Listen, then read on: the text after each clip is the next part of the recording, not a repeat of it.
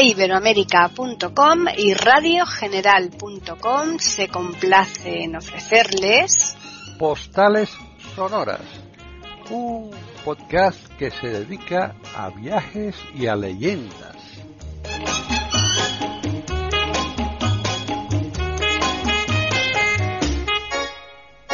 ¿Qué tal? Bienvenidos otro día más a Postales Sonoras, Cultura y Leyendas en iberoamérica.com. Soy Paqui Sánchez Galvarro y Juan Carlos Parra está aquí nuevamente para continuar nuestro recorrido que comenzamos la semana pasada por Italia. ¿Qué tal, Juan Carlos? Hola, buenas tardes. Eh, bueno, pues voy a decirlo así en italiano. Como sí, claro. Otro día, ¿no? Mm. Benvenuti tutti in Italia, a Roma. Entonces, eh, bueno, bienvenidos a Italia, a Roma. Estamos en el primer eh, día de visita a Roma, ¿vale? Sí. Vamos a, vamos a visitar eh, cuatro lugares importantes. Vamos a detenernos en algunas zonas más que en otras, porque tenemos que recorrer muchas, muchos muchas ciudades. Y a mí me parece que, bueno, hay algunas cosas que se pueden, se pueden ver en, en las guías y demás, ¿no? Ya. Bueno, eh, lo que lo que te quería decir es que el otro día se nos olvidó que también después de, ver Roma vamos a ir a Pompeya y Herculano. Que ah, claro, dos sitios claves. Sí. Y cuando hagamos el recorrido pasaremos por Pisa también para ver la torre. La torre. Torre, la catedral. Sí. Bueno, bueno, pues vamos a empezar, si quieres, eh, vamos a empezar con la Fontana di Trevi, ¿no? ah, muy bien, perfecto. ¿eh? Bueno, pues después después de unos años que la Fontana, bueno, pues ha estado con andamios eh, porque ha habido obras. Ahora la fontana ya pues luce en todo su esplendor. Eh, es eh, un hoy en día ya se puede visitar con tranquilidad porque ya digo que bueno yo las veces que he estado siempre la he visto bien, no la he visto con andamios, pero bueno que ahora ya pasado esto este tiempo que ha sido una, una fecha ha sido bastante largas estas obras, pues ya pues se puede visitar bien. Eh, esta fuente pues eh, ocupa mm, toda una todo un lateral de, una pequeña plaza, ¿te acuerdas? Sí, claro. Eh, esta fue finalizada en el año 1762, es decir, estamos, bueno, empezó siendo, ahora lo veremos cuando hable un poquito de, su historia, que fue una fuente barroca, luego esto se, se remodeló y en el 1762 se acabó de, de hacer, ¿no? Eh, bueno, esta eh, impresiona por, por la, gran escultura ¿no? que tiene en el centro, ¿te acuerdas? El Neptuno, ¿no? Neptuno que está que va con su carro tirado por los eh, esos caballos marinos ¿no? y también por tritones bueno pues es un eh, dicen de, de, ella los italianos porque son muy así muy cucos que es la más bonita del mundo bueno bueno en su estilo quizás porque como todo eso es muy relativo no Ah, por eso digo que ni lo vamos a confirmar ni lo vamos a a No, no, claro, claro. Pues eso, que es una plaza que la gente tiene que, que llegar y visitar y ver. Hmm. A mí personalmente, veremos la, cuando veamos la, la, la Piazza Navona, a mí me gusta más la, la, la, fontana de, de Quattro Fiumi, la fontana de los Cuatro Ríos, que hmm. está ahí, ¿no? Hmm. Pero bueno, estas son, ya te digo, que son opiniones. Quizás sí que es la más famosa eh, de, de, de todas las que se conocen, ¿no? Además, eh, está claro que es eh, pues eh, uno de, los lugares que tiene más atractivos o más visitantes, si lo quieres, en Roma. ¿Por qué? Pues porque las películas, ha habido películas que lo han sacado. siempre, bueno, esto de llegar y, estar allí viendo cómo la gente echa las monedas, pues es muy interesante, ¿no? y a pesar de que normalmente mm, está siempre pues abarrotada, rebosada de gente, ¿no? Hay una cosa curiosa que si vamos a primera hora de la mañana, claro, me refiero a primera hora de mañana antes de que salga el sol, o vamos a una hora ya introspectiva, una hora de, la madrugada, que también se puede pasear por Roma, ¿no? Y ver otra Roma distinta. Pues vamos a encontrarnos la Fontana di Trevi iluminada y además eh, vamos a poder sacar buenas fotografías sin que nadie nos moleste, ¿no? Hmm. Una cosa que sí que os dije el otro día y que eh, no se debe de olvidar, bueno, es que eh, la, eh, la, fontana tiene mm, eh, también el atractivo de, que bueno pues podemos llegar allí echar la monedita esa que dijimos no una moneda para, para volver dos para para encontrar el amor y bueno y si queréis divorciaros tres no esto es lo que bueno pues la fontana di Trevi según se, se conoce bueno se sabe no tiene, bueno, se, se, hizo, ya te digo, desde una fuente que había aquí en el barroco, tiene 40 metros de, de, de, frente, ¿no? Es una gran fuente, ¿no? Es espectacular. Desde luego. Y una de las, eh, bueno, pues de las mayores fuentes eh, monumentales del barroco de, esta ciudad, de, Roma, ¿no? Eh, según la, según la actual división administrativa, pues verás, la fontana de, Trevi está en el centro, ¿no? De la, de la ciudad, en lo que se llama el, el rión, riones eh, son los eh, riones son los eh, los distritos, ¿no? de Trevi, ¿no? Pues eso y poco más o menos, poco más podemos decir porque vamos a decir que tiene algunas cafeterías, algunos bares. Hay de todo, claro, alrededor, lógicamente en la plaza. Que hay callejuelas que uno se puede perder también por aquellas callejuelas y llegar a la fontana y ver una luz cuando vas por la noche maravillosa porque ilumina directamente la pila. Pues bueno, esto está muy bien. Si quiere ya pasamos al segundo lugar. Que sí, vamos a recordarles a los oyentes que estamos en Postales Sonoras, Cultura y Leyendas, aquí en iberamérica.com, y que por las noches cuando se dedican a sacar todas las moneditas que la, los turistas que han tirado, han, tirado de día, ¿verdad? Sí, no, y además, hombre, eh, evidentemente ahí cuando van por la, por la noche a una hora determinada, pues sí, eh, vacían la, la fuente y sacan las monedas. Evidentemente hay alguien se debe antes pertenecía ese dinero, fíjate, a, lo que era el ayuntamiento, ¿no? el, comune. Y ahora, por lo visto, el, es, eh, es, un dinero que va a la iglesia, a Caritas, para ayudar a la gente pobre. Entonces, pues bueno, pues no está mal, ¿no? No, claro, efectivamente. Bueno, pues vamos a irnos ahora, perdona que es que tengo la garganta un poco tomada, vamos a irnos al Coliseo, ¿no? Ah, hombre, eso es una obra magna. Esto es uno de los mejores eh, monumentos eh, que, podemos eh, ver en Roma. pues bueno, la Roma antigua, ¿no? La Roma de la Roma de los de los emperadores, ¿no? si nos retrotraemos, pues dos mil años a, dos mil años atrás, podremos, pues bueno, pues ver el Coliseo si uno tiene mucha imaginación en su máximo esplendor, ¿no? Recordemos que el Coliseo es una obra que, perdóname, que se hace justamente en el año 70 y se termina en el 72. No fue mucho tiempo el que se tardó en construir el Coliseo. Se hizo para, eh, bueno, pues como homenaje a, Flavio, Flavio Vespasiano. Eh, en realidad el Coliseo se llamaba, el, eh, como dije el otro día, en otro programa, se llamaba, hoy se llama, ¿no? Y se conocía en la época como el anfiteatro Flavio, ¿no? El anfiteatro dedicado a Flavio, a Flavio Vespasiano pero eh, al lado del, Coliseo había una gran estatua mm, muy grande de, de, Nerón, ¿no? que ya se estaba, bueno, pues con el tiempo se fue difuminando la cara, ¿no? Porque, claro, eh, a ver, eh, cuando llega Vespasiano, Nerón ya es un personaje que tampoco se, se, quiere dentro de, lo que es la, nobleza, ¿no? Porque ha sido un tirano y demás. Total. la gente empieza a conocer o conocía este, esta estatua como el Coloso el coloso, el coloso, al final terminó el Coliseo con el nombre de, del coloso. Eso es. Eh, y además este nombre, eh, fíjate qué curioso, dio lugar a otras palabras, a otros lugares en el mundo, ¿no? Hay coliseos en todas partes y esta palabra viene precisamente de esta estatua, ¿no? Verás, el, el coliseo tenía, por lo que se sabe, ¿no? Lo que cuentan los historiadores, eh, cabían entre 60.000 y, y 70.000 espectadores. Si quieres lo vamos a dejar en medio, ¿no? Unos 65.000 más o menos, que ya es que ya es una buena cantidad, ¿no? Sí.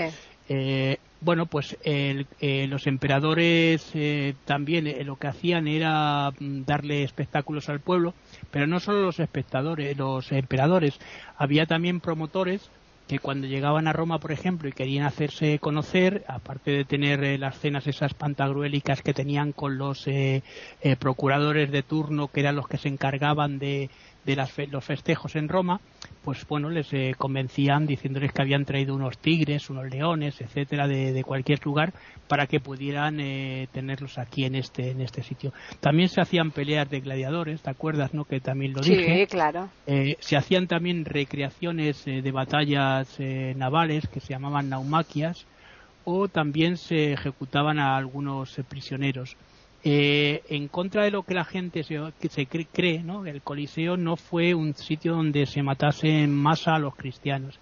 Era, esto se hacía en el Circo Máximo, que era uno de los lugares más amplios, teniendo en cuenta que vamos a ir al Circo Máximo más adelante. El Circo Máximo tenía una capacidad para, para 250.000 personas. Imagínate. Es decir, Estamos hablando de dos estadios Bernabeus y hmm. un estadio de, del Valencia, por ejemplo, hmm. ¿no? Juntos. O sea, una cantidad tremenda.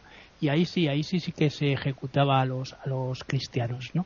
Aquí ya te digo que se hacían... Era curioso porque, fíjate, el Coliseo por la mañana se hacían estas ejecuciones era un poco sangriento, porque un poco sangriento no, un mucho sangriento. Mucho, sí, efectivamente, mucho. porque lo que se solía hacer era hmm. sacar al sacar al, al, prisionero que no era cristiano en muchas ocasiones, solían ser de estos prisioneros de guerra que habían estado dando la matraca a Roma, ¿no? Y Roma pues los ponía y los exponía al público. Entonces se los sacaba a la plaza, imagínate en plena mañana el sol dándole en los ojos y de repente esos ascensores que tenían bajo, bajo tierra que sacaban eh, a presión una, una, una estructura de madera con un león, un tigre, ¿no? Que el, león se iba acercando al, al, al, que iban a ejecutar, al, al, prisionero, al preso, le, le, arrancaba mitad de la cabeza, la gente gritando, pues aquello era un espectáculo tremendo, ¿no? Mm. Bueno, y aunque muchos de sus, eh, digamos, de, de, sus elementos eh, arquitectónicos, pues eh, se han perdido, evidentemente. Ten en cuenta que estamos hablando de, de un tiempo pues eh, todavía mm, que, que, ha pasado muchas muchas cosas no ya hablaremos ahora te hablaré un poco de, su historia también como a través de la historia ha sido diferentes cosas se han ido eh, quitando materiales pero aún sigue luciendo con su bueno la parte que queda no de tener en cuenta que también luego estuvo fue bombardeado en la segunda guerra mundial y queda todavía una parte la parte de un lateral que quedan las cuatro las, las, las arcadas totalmente en pie no y eso mm. es lo que es la imagen esa que tenemos de Roma siempre en eh, fotografías no sí. El Coliseo la verdad es que lo reformaron y, y ha quedado muy bien eh Sí, sí, no, es la, reforma que se ha hecho y tal. Y además te digo una cosa, mira, 6 millones de personas eh, avalan eh, que esta, este, este monumento siga en pie, ¿no? Hmm. Porque es lo que recibe al año 6 millones de, personas más o menos. Eh, bueno, pues esta es el, ¿cómo te lo diría yo? Eh, sobre todo los, eh, los fines de semana hay que tener cuidado para no llegar eh, tarde porque se forman unas colas que pueden durar dos horas para entrar.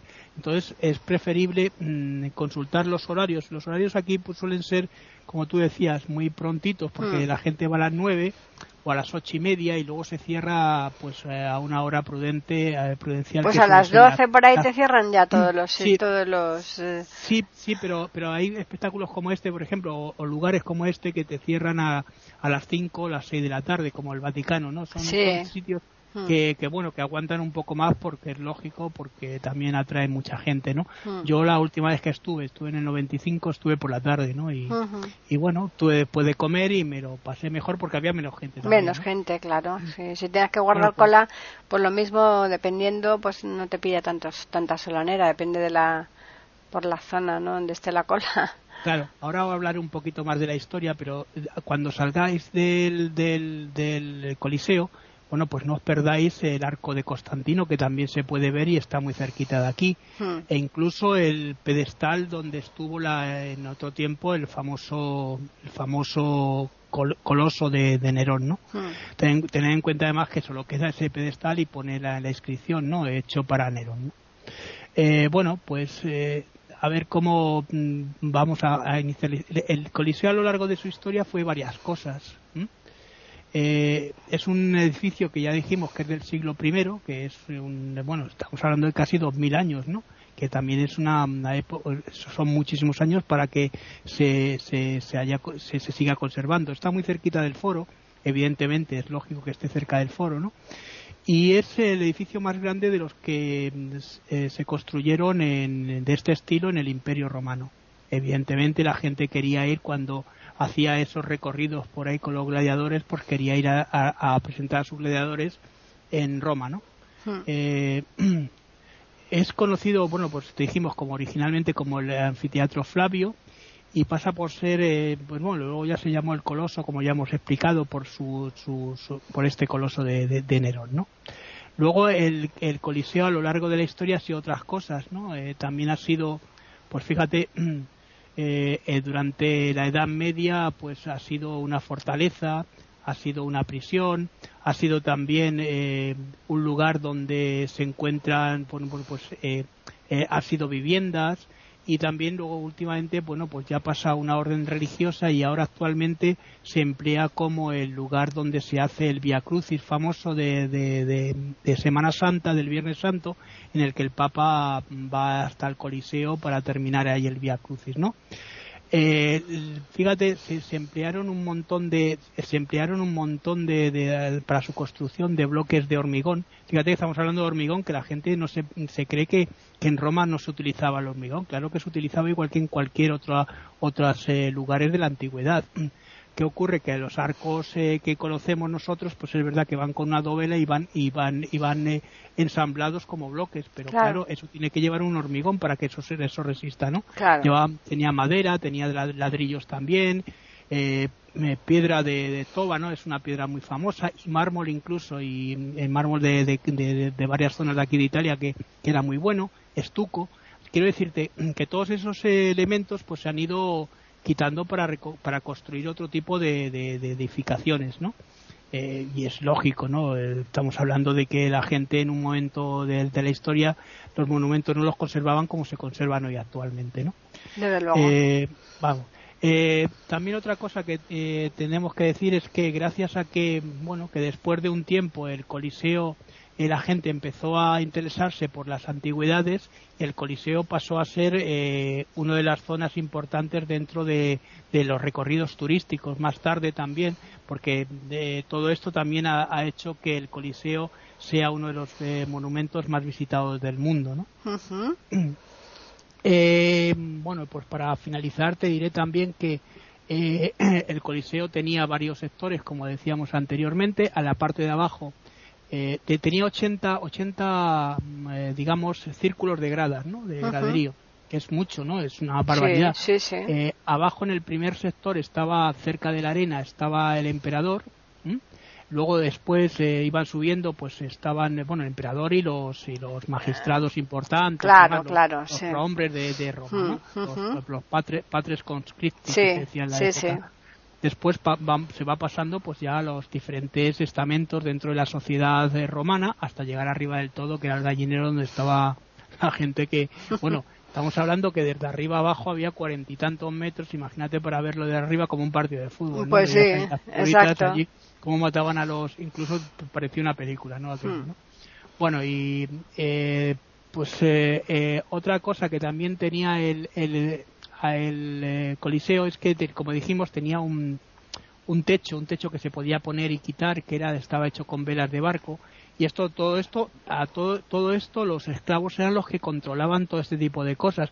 Ten en cuenta que estamos hablando que en Roma, los esclavos, en Roma en la época de Trajano había un millón y medio de personas, que es mucho para una ciudad antigua, ¿no? Desde luego. Eh, pero que no solo era eso, es que había un millón y medio con todos los esclavos que, que eso conllevaba teniendo en cuenta que, había un esclavo para cada cosa, como hoy tenemos hoy en día tenemos la electricidad que nos proporciona eh, la electricidad que podemos con lo que podemos utilizar varios aparatos a la vez. Pues esos aparatos en la época antigua pues los hacían esos trabajos los hacían los, los esclavos. Eh, pues es lógico teniendo en cuenta que es una sociedad que depende exclusivamente de la esclavitud. Eh, además, eh, fíjate qué cosa más curiosa que Roma, cuando se hace más grande, es cuando va conquistando zonas que va llevando esclavos para eh, los diferentes, digamos, servicios dentro de la ciudad. A medida que eso va, va acabando, van acabando las conquistas, llega el cristianismo y demás, todo eso va, va terminando. Y aunque el cristianismo va, va, a seguir manteniendo en algunas zonas la esclavitud por otros motivos, porque estamos hablando de del motivo de, autoridades como, como Aristóteles, por ejemplo, que considera que el, que el, eh, es importante, ¿no? Hmm. digamos, la esclavitud, porque se tiene que mantener, que es una cosa natural, según Aristóteles. Y ya sabes que las autoridades siempre se mantenían muy, eh, eran constantes y además eran inalterables hasta que llega el Renacimiento. Bueno, pues todo ese tipo de cosas va creando también un pozo que va, va, va a hacer que los cristianos también sigan manteniendo eh, los esclavos. Bueno, pues el eh, Coliseo se, se utilizó, digamos, hasta bueno, pues hasta hasta hasta, hasta el siglo VI, fíjate, se siguió haciendo estos eh, enfrentamientos de, de, gladiadores, ¿no? Incluso después del año 476, que fue la cuando cuando Roma la Roma occidental desaparece, ¿no? Pues se sigue utilizando el Coliseo para para estas estas estas festivos, estas estas eh, festejos, digamos y cosa curiosa porque estamos en la época cristiana, ¿no? Y que se siga utilizando eh, para hacer eh, eh, peleas de gladiadores es una cosa que mm, es, un poco extraño, ¿verdad? Desde luego, sí, sí, es verdad. Mm. Hmm. Bueno, tiene forma, tiene forma circular, ¿verdad? Sí, tiene forma de como un óvalo. Un óvalo, exactamente, ovalado. No, es, circular del todo, es ovalado. Circular, ¿no? Hmm. Eh, es un poco ovalada, evidentemente, hmm. porque la estructura se hacía mucho mejor así de esta manera. Hmm. Son como dos, dos anfiteatros juntos. Muy cerca también de aquí está el Teatro Marcelo, que también el Teatro Marcelo, que se hizo también para, para el, uno, el hermano de, Nerón, ¿no? Que sabes que murió también en Germania. Y bueno, pues eh, se hizo este, este teatro consiguiendo las, eh, pues, las normas y la la, forma del, del Coliseo, ¿no? Lo que pasa que, claro, este es el anfiteatro más grande que se ha conocido nunca. Fíjate, en esas se hacían naumaquias, que eran esas eh, batallas que te he dicho en navales, que para una de ellas eh, incluso se tuvo que vaciar todo el, lo que era el recinto, ¿no? y se, se llenó de agua Teniendo en cuenta que abajo también estaban todas las estructuras donde estaban los prisioneros, donde estaba la jaula de los animales. Hmm. Bueno, pues eso se iba quitando y se iba poniendo, ¿no? Eh, incluso se hacían aquí también cazas, ¿no? Una cosa que se llamaba la, la cacería, las cazas, ¿no? Que eh, se colocaban árboles, se colocaban selvas, se ponía un, preso, un preso y a un león o un tigre persiguiéndole por allí, por, eh, por allí, por las por los árboles y las arboledas y las selvas y todas esas cosas, ¿no? Bueno, debía ser un espectáculo totalmente eh, eh, raro. Otra cosa que también eh, era gratis, verás, cada uno sabía perfectamente el lugar que le correspondía dentro de su sector. Entonces él llegaba, cogía su ficha y si había un lugar allí, pues bueno, te lo daban. Si estaba lleno, pues no podías pasar. ¿Por qué? Pues porque te correspondía ese lugar. Y podías ir por la mañana, ya te digo, a estos espectáculos de ejecución o por las tardes a las naumaquias, a las eh, peleas de gladiadores. Fíjate, cuando se inauguró el, Coliseo, que se inauguró en el año 80, lo inauguró Tito, no lo pudo llegar a inaugurar eh, Vespasiano. Bueno, pues Tito eh, mm, convocó, hizo que, que se hiciesen durante 100 días eh, un homenaje a, Vespasiano para eh, durante esos 100 días murieron decenas de gladiadores, decenas de animales, o sea que te quiero decir que era una barbaridad, una brutalidad, ¿no? Tremendo, vamos, eso si le pillan los ecologistas de hoy día. Sí, lo que pasa que sabe lo que pasa, sabe lo que ocurre que nosotros lo vemos con nuestra perspectiva. El romano tenía una evidentemente, distinta eh, hay que meterse también en esa en ese, contexto por supuesto. Eh, además es que eh, no podemos juzgar a una sociedad que, hmm. que, vive de una forma determinada por lo mismo que hmm. estábamos hablando de la esclavitud no no podemos juzgarla porque es una época que ya ha pasado evidentemente. Nosotros vaya, a nosotros nos parece reprobable y nos parece además repugnante y digamos que podemos rechazarlo no como como como seres del siglo XXI hmm. pero claro para poder comprender la historia nos tenemos que meter introducir en esta, en esta mentalidad. Eh, pues eso, eh, te decía que por las tardes hacían estas peleas y fíjate qué curioso que cuando un gladiador moría o lo que fuese, porque sabes que había tres maneras de, luchar en la arena, era la red, el tridente o la espada, ¿no? La gladium que se utilizaba.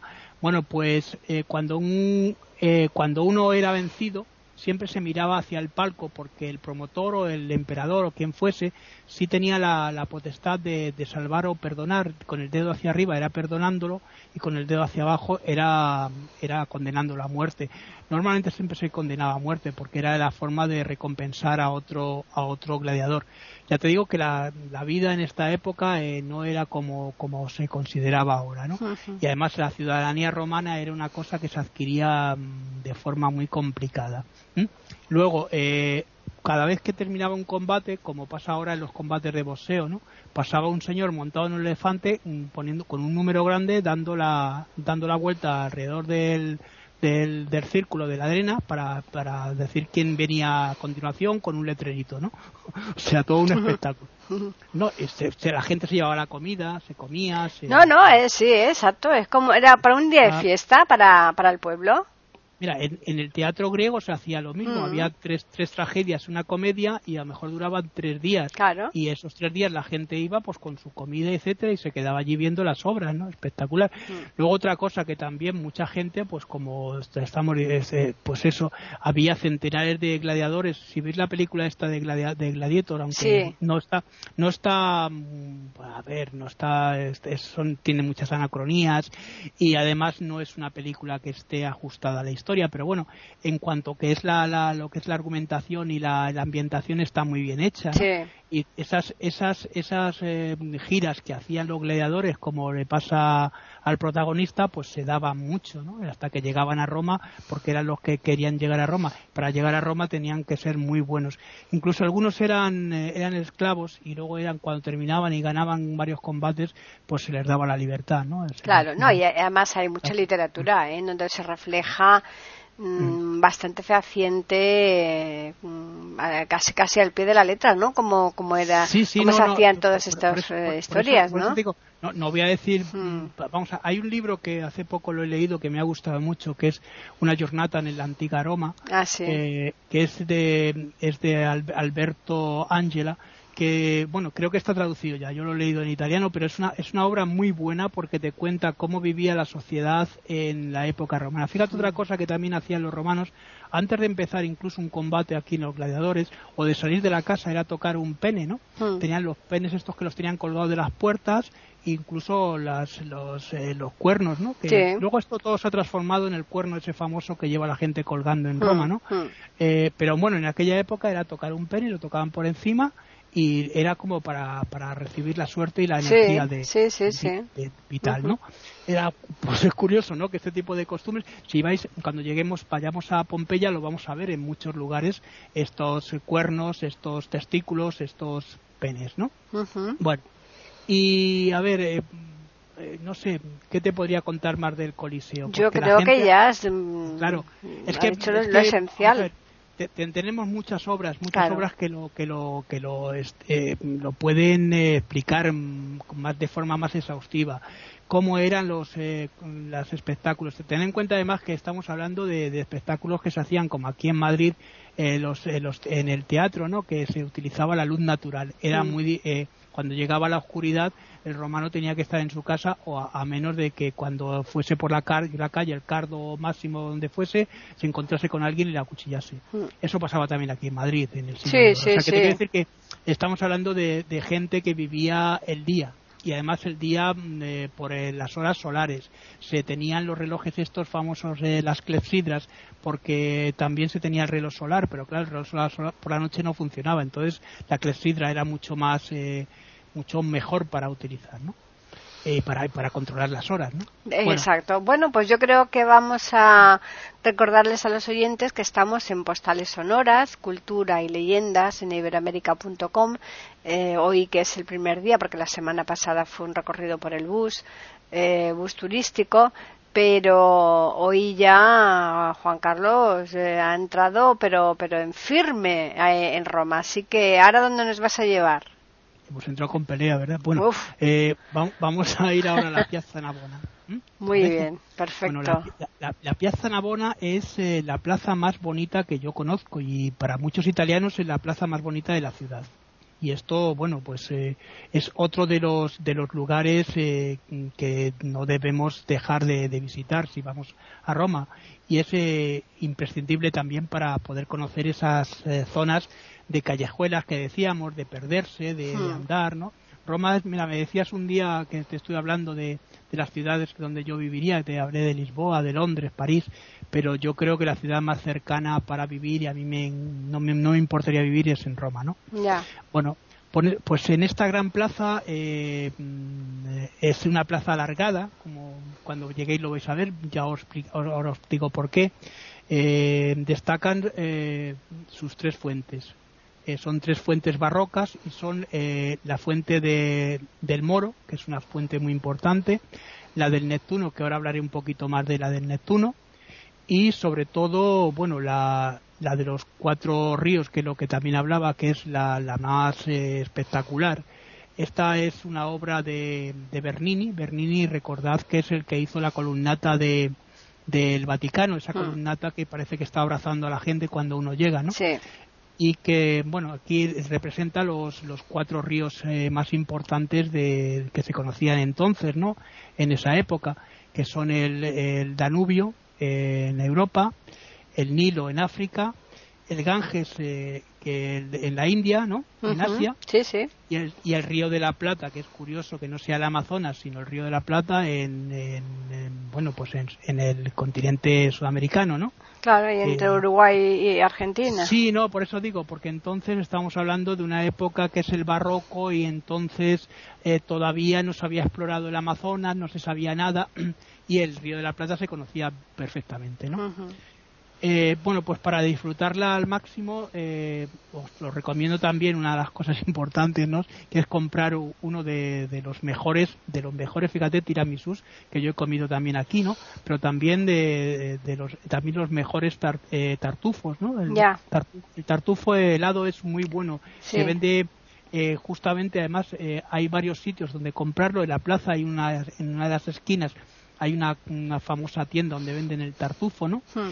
Y también en el tu, en el tu, eh, uno de los lugares también que se llama Tu Senses, que está muy cerca también de la, de la plaza, también podréis comprar estos eh, tiramisú, que los podéis llevar, ¿no? Y bueno, pues sentaros a, ver cómo pasa la gente, ¿no?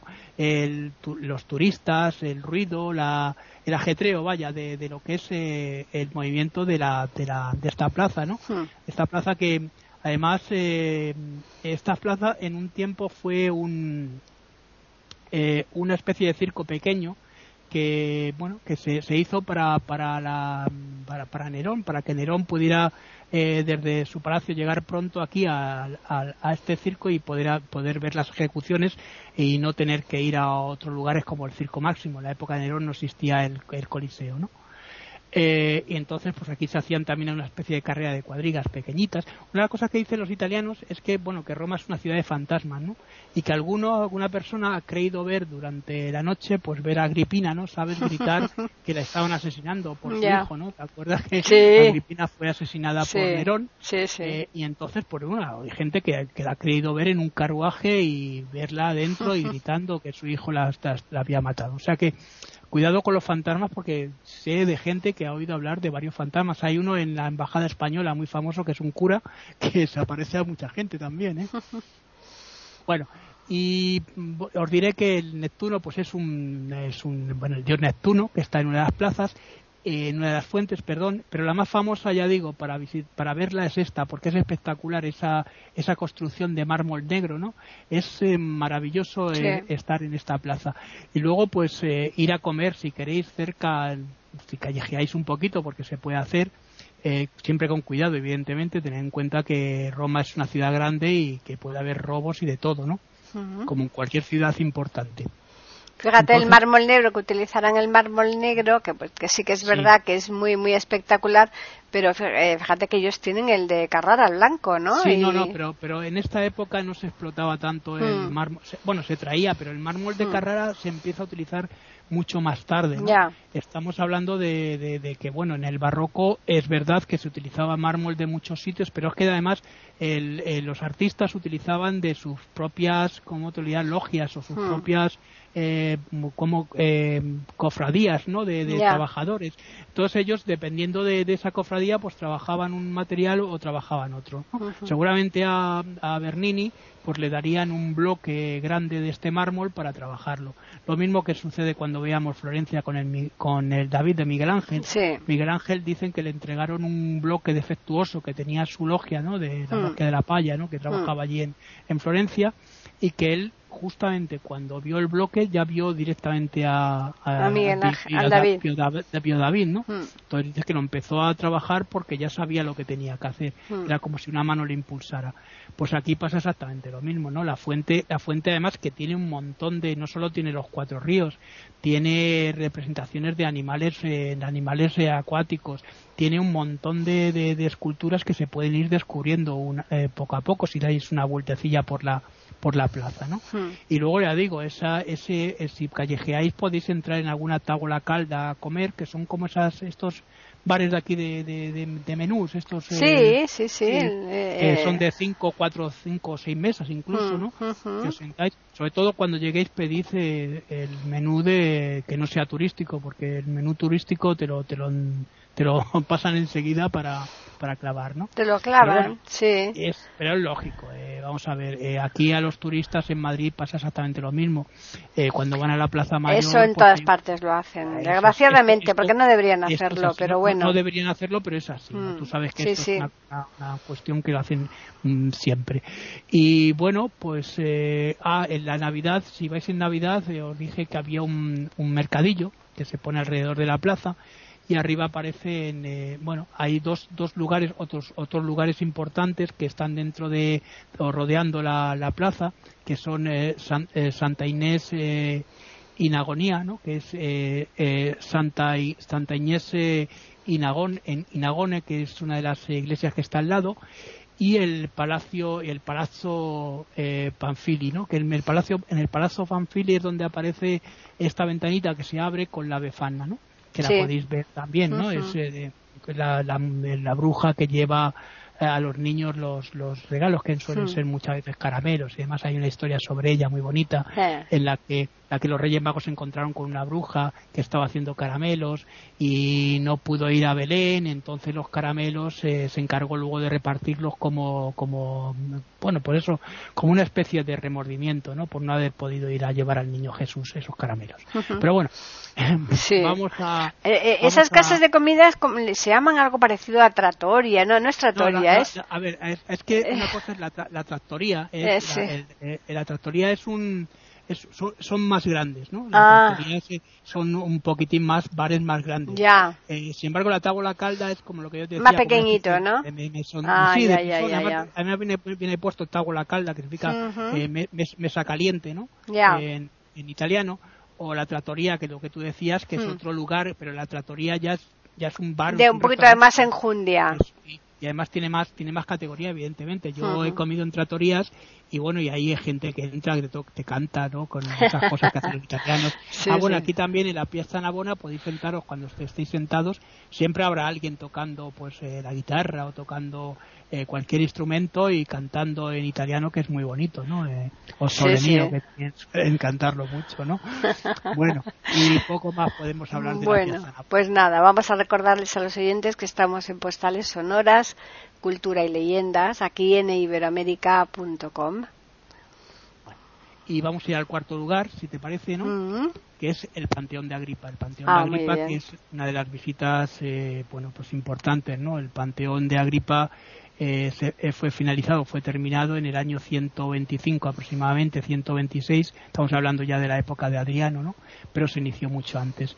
Y está considerado como el edificio mejor conservado del Imperio Romano, evidentemente, eso es por una, una cuestión eh, práctica de uso ¿eh? porque durante desde el siglo VII ininterrumpidamente ha sido una de las una basílica importante, una iglesia eh, que es, Santa María Santa María y los mártires eh, y que sigue en funcionamiento, ¿no? Está muy bien conservada, digo, y que esta visita eh, se puede hacer eh, el horario el horario es de nueve de la mañana de ocho y media de la mañana perdón a nueve de la noche. Menos los domingos evidentemente porque hay oficio oficio eh, dentro de la iglesia hay misas no ya claro. Bueno esta increíble obra maestra de, la arquitectura decíamos de la arquitectura mm, no solo romana sino de todos los tiempos destaca por su impresionante cúpula ¿no? en, en la que se abre pues en el centro un pequeño un pequeño óculo un pequeño óculo que sabes que está con bueno ahora ahora ah, hablaré un poco de las de los elementos que también se utilizaban no este que ilumina todo todo el interior ¿no? Este, este, el ojo este ese que ponen. sí. Eh, y además con luz natural como como era la, desde la antigüedad. Esto mm. es curioso porque luego por la noche cuando se va tienen que poner dar las luces eh, eléctricas no bueno en la fachada principal eh, además de 16 columnas que son 8 delante y cuatro dos grupos de cuatro detrás no para sujetar la, la, lo que es la eh, la, forma arquitectónica de la, cúpula, ¿no? Eh, eh, son de granito. se encuentra pues un, un fresco, un, un, friso, perdona, en, que dice más o menos así de esta manera, con una inscripción que dice Marco Agripa, hijo de Lucio, cónsul por tercera vez, por tercera vez lo hizo. Es decir, eh, el constructor o el que mandó construir el panteón fue Agripa, por eso lleva recibe su nombre, ¿no? Sin embargo, el, coliseo, el panteón, perdón, se termina de construir en la época de Adriano. Hubo un incendio y Adriano, eh, pues lo que hizo fue eh, reformarlo, trabajarlo, crearlo de forma distinta pero conservando lo que era la fachada, que la fachada se seguía conservando, ¿no? Con la inscripción de, Agripa. Por eso no se sabe tampoco eh, de forma cierta cuando se, inició la, esta, esta nueva reforma. Se sabe que hacia el año 125, 126, que es la época de Adriano, el, eh, sobrino e hijo adoptivo, porque para ser emperador se necesitaba ser hijo adoptivo del hmm. emperador anterior, hmm. bueno, pues Adriano es el que va a terminar esta construcción, o va a mandar terminar esta construcción. El sobrino de Trajano. Sí. Bueno, eh, es un edificio muy curioso porque se, se, se construyó con diferentes tipos de, de, de metales, ¿no? Diferentes tipos de, de, hormigón eh, no, no armados. Fíjate, es artesonado. Es un tipo de hormigón distinto, ¿no? Porque en la época no se utilizaba el hormigón armado. Eh, se construyó con esa rejilla que tiene el, si te acuerdas, que tiene una especie de rejilla también em, para que permitir eh, que la gente estuviese cubierta también, ¿no? Para poder poner una capa encima. bueno, pues es un edificio que si tú entras eh, ves que es un espacio enorme el que se encuentra dentro de lo que es la basílica de, Santa María y los mártires, ¿no? Eh, el edificio además eh, sigue en uso, como decía, y además está en una zona muy curiosa porque está cerca de los italianos no le llaman no, lo conocen como Santa María y los mártires normalmente como curiosidad si lo vais a preguntar por él está en el ellos le llaman Santa María eh, de la Rotonda ¿por qué? porque enfrente de la de, aquí del, panteón se encuentra esta pequeña plaza es eh, la, piazza de, la Rotonda ¿no? que además que da nombre al distrito también de aquí de esta zona mm, aquí también vamos a poder encontrar la tumba de Rafael por si queréis acercaros y, y verla ¿no? otro magnífico pintor claro un magnífico pintor de, mm. de entre, entre, otras cosas pintó un magnífico retrato de Baltasar, de de Baltasar Castiglione o, hmm. o Baltasare de, de, Castiglione en italiano, magnífico, pero hizo un montón de obras eh, en el Vaticano. Eh, cuando lleguemos al Vaticano vamos a ver en las todas las lo que son las eh, las instancias de, de, los cardenales y del Papa, todas están pintadas por Rafael. Hay partes, muchas partes de, del Vaticano que están pintadas hechas por Rafael. De Rafael y Miguel Ángel y alguno más hmm. fueron los que hicieron y crearon estas bellas obras de arte, ¿no? Sí. Eh, bueno, pues fíjate qué curioso que, es, que, se conserva una estructura maravillosa el, el panteón.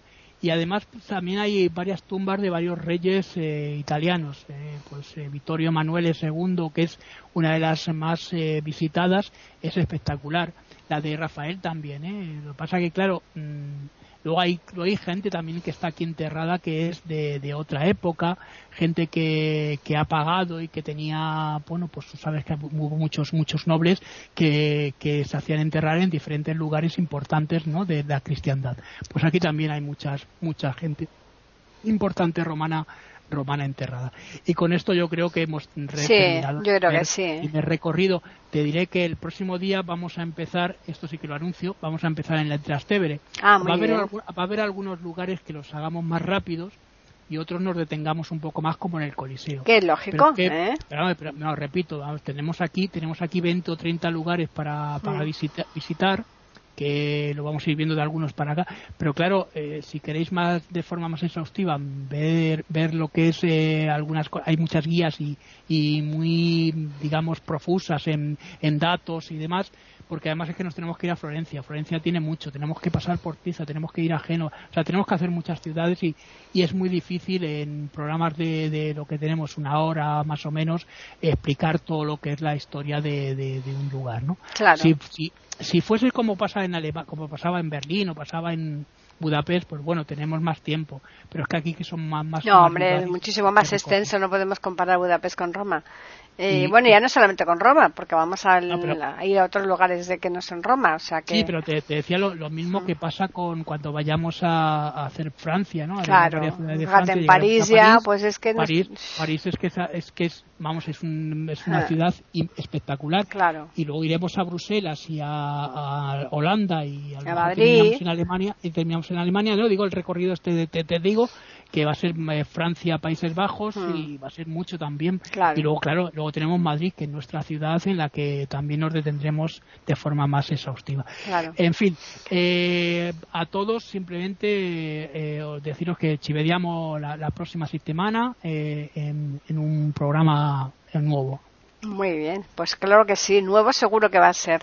Y mm. muy bueno también, así que vamos a recordarles a los oyentes que les esperamos aquí el próximo jueves en iberoamérica.com y antes yo les voy a recordar que nos pueden escribir a ah, no, nos pueden escribir a postales arroba eiberoamerica.com y también pueden hacerlo al Twitter que es eiberoamérica con las iniciales E, I y la A de América mayúsculas. Yo les iba a decir el de tertulias, Juan Carlos, que tú también vas a estar ya ahora en tertulia. Yo creo que por eso me ha traicionado un poco el subconsciente. Eh, ¿eh? Bueno, ya que has hecho el anuncio, pues sí, voy a estar eh, colaborando eh, puesto que Hilario pues eh, está ya un poco mm, pues eso que no puede de momento ¿eh? de momento no puede y de momento y entonces yo le voy a sustituir hasta que él se pueda incorporar ¿verdad? bueno claro que sí.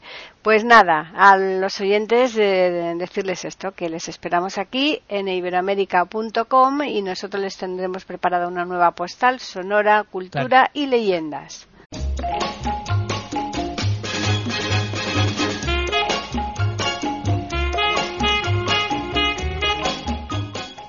Acaban de escuchar un nuevo episodio de Postales Sonoras, ese podcast que cada semana emitimos con mucho gusto en iberoamerica.com y radiogeneral.com.